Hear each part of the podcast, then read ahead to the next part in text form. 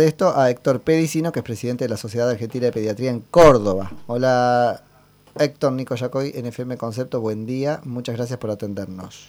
Hola, buen día, ¿cómo está? Un gusto. Algo dije mal cuando te presenté, ¿es la Sociedad Argentina de Pediatría de Córdoba?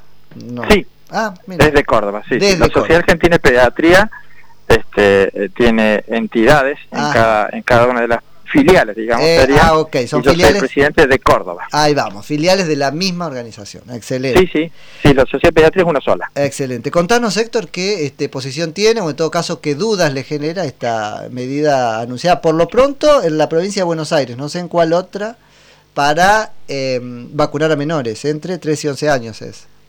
Sí, eh, hoy, hoy a la tarde hay una reunión del CONAIN en donde se van a definir más específicamente cuáles son la, la logística, digamos, de esta vacuna, de cómo, cómo, se va a hacer, a quién, en qué, en qué momento, bueno, todo eso. Lo que el viernes se dijo, que escuchamos todos del ministro, es que el ANMAT, que es la entidad reguladora en la Argentina por ley, quien debe aprobar los medicamentos, lo aprobó. y, y sucede muy frecuentemente esto porque no sé si ustedes recuerden, cuando salió la vacuna de Sputnik también hubo problemas que faltaba la fase 3, que no tenía la fase 3. Desde el punto de vista científico se había, este, porque las vacunas se han aprobado todas por mecanismos de, excepción. La fase 3, que es la fase que evalúa la eficacia de la vacuna, este, va a ser, eh, según dicen las autoridades chinas, ya lo han terminado, pero y no ha sido publicado todavía en ninguna revista. Pero la fase 1 y la fase 2 sí fueron publicadas en la revista de Lancet, que son las que dan seguridad. Y acá me parece que me gustaría que las mamás y los papás se queden tranquilos respecto de la seguridad. Las vacunas son seguras. E incluso la tecnología de esta vacuna es una es una vacuna, digamos, tecnológicamente antigua. Porque Te iba a decir, las más, viejas, las más clásicas. Nosotros en pediatría venimos usando la vacuna Salk, por ejemplo, no sé, de la década del 60, creo que entonces, que son virus atenuados. O sea, te meten el, virus pero dormido. Muerto. Ah, bueno, porque siempre me llamó la atención. Atenuado es peor que atenuado, entonces ya directamente. Es desactivado completamente. es que este es un virus inactivado. La vacuna ah. Sinopharm es a virus inactivado, no a virus atenuado. Atenuado es, por ejemplo, la vacuna de ah. sarampión. Por eso, por eso, acá es directamente. exacto, este es el virus muerto, es inactivo que es, una tecnología muy antigua, que como te decía, nosotros hemos utilizado con la vacuna Salk, por ejemplo, con la vacuna contra la hepatitis A, por ejemplo. Es decir, que desde este punto de vista general, si bien es cierto que es una vacuna diferente, pero la tecnología, esa tecnología es una tecnología bastante probada ya en pediatría. La, pregunta tonta, ¿no? Relacionada con esto, estando inactivo, porque atenuado te lo entendería mejor, ¿qué es lo que te genera el anticuerpo? ¿Viste la, todos menos la imagen del coronavirus con esas esas puntitas son las que generan. Ok, o esas sea puntitas son las que generan. muerto aún, las puntitas esas siguen Exactamente, es un principio que muerto aún puede generar inmunidad. O sea, son pura cáscara, digamos, ¿no? Claro, es la cáscara. Es la cáscara. Lo que sí, no producen enfermedad, eso seguro, porque el virus está muerto, pero a veces por lo menos este, en los estudios que ha habido con otro tipo de vacunas, como por ejemplo la vacuna SARS, que insisto, tiene más de 50 años, pueden ser un poco menos eficaces que las otras. Ah, pueden dar menos protección que las otras. Por eso es que siempre se prefirió, eh, por ejemplo, la vacuna Sabin a la vacuna Salk, porque era más eficaz. Pero hoy este, eh, se está buscando protección social toda.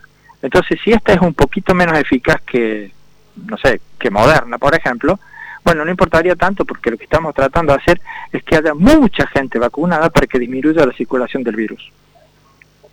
Bien, clarísimo. Pero este dato es fundamental, sobre todo por cómo nos vamos a comportar con los chicos vacunados.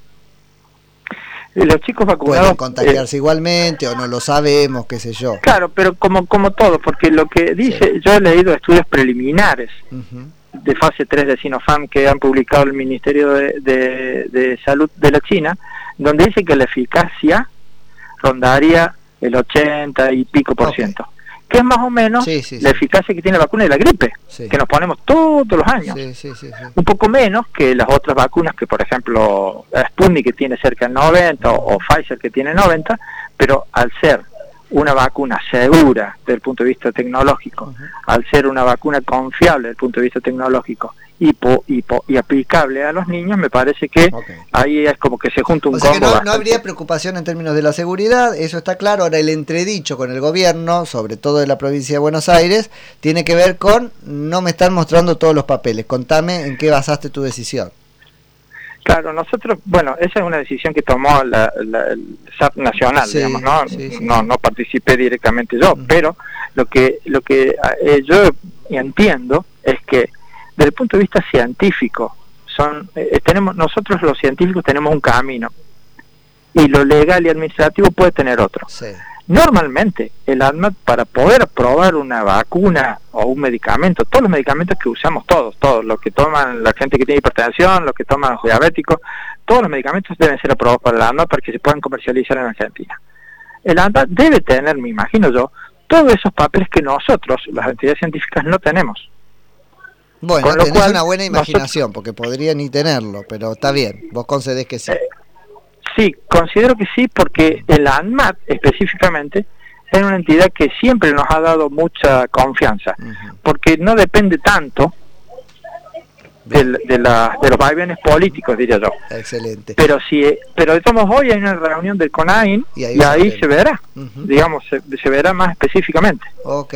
No, yo no te quiero meter en, en camisa de once varas, pero me llamó mucho la atención esto del médico de a pie no lo sabe y qué sé yo, no está bueno que en una democracia no este no no esté transparentada toda la información. Lo que pasa es que yo creo que hay un hay un, un aspecto que es legal obviamente yo soy médico y, me, mm. antes que nada pido disculpas si digo alguna barbaridad. Hay un aspecto legal que la, la, el derecho de autor, digamos, le corresponde a la empresa farmacéutica y es ellos quienes lo deben publicar. Creo que la ATAT está prohibido que eh, publique datos y son secretos. Cuando se le da a la ANMAT un, un dato, es solo para que lo utilice la AMAT y que lo pueda probar, pero la AMAT no puede publicarlos ni puede este, difundirlos. Eso tengo entendido. Y creo que nos ha pasado ya con otras vacunas. Que sí, sí, pasó con otras vacunas, pero también te puedo contestar que frente a una negación parecida, Sputnik no fue aprobada en otra parte del mundo.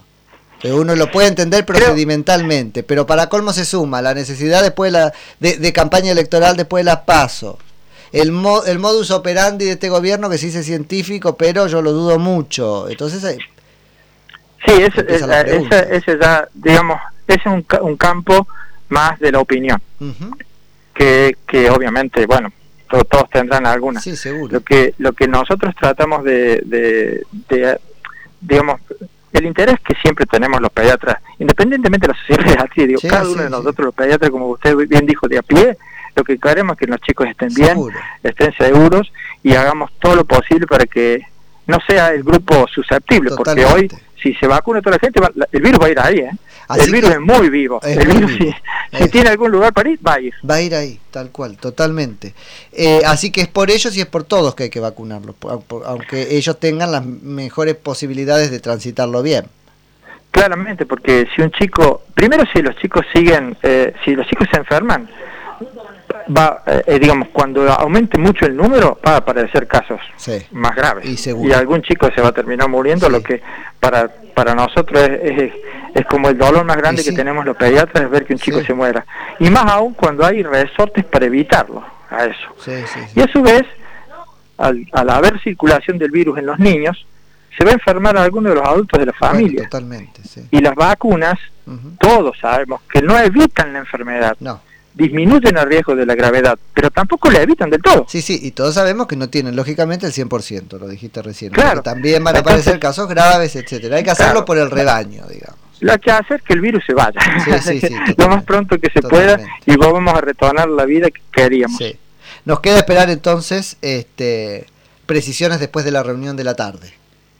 Espero que haya más precisiones, sobre todo para que para que la gente esté tranquila, porque es cierto que generar dudas siempre nos da incertidumbres y la incertidumbre, por lo general lo que hacemos los papás es, no, no se la hago. Sí, sí, sí, sí, totalmente, totalmente. Héctor, te agradezco muchísimo por la charla. Un gusto charlar con ustedes, ¿eh? un Lo mismo digo, es Héctor Pedicino, que es presidente de la Sociedad Argentina de Pediatría en Córdoba.